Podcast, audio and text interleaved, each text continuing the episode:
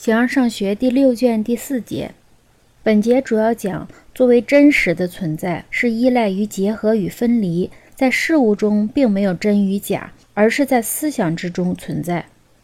作为偶然的存在的原因是不确定的，作为真的存在的原因又是思想的某种属性。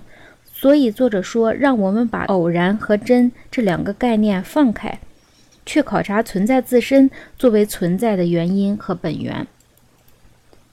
形而上学第六卷第四节，关于偶然的意义的存在，且说到这里，已经规定的够充分了。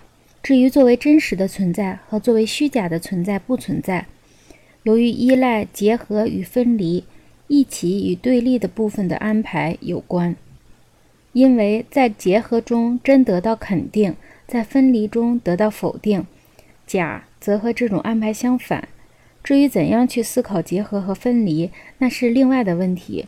我们所说的结合和分离不是连续的，而是某种一次生成的东西。在事物中并没有真与假，例如善为真而恶为假，而是在思想之中。至于单纯之物或是什么，它们甚至不在思想之中。对这样的意义的存在和不存在，应如何思考？以后再来讨论。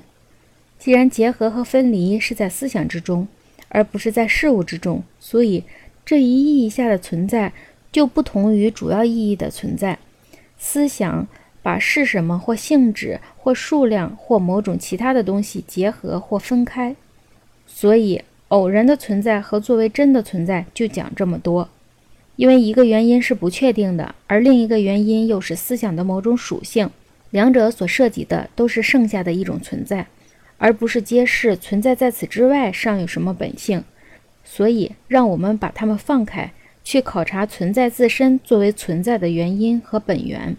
在我们对每一词的各种意义的区别中，显而易见，存在有多重意义。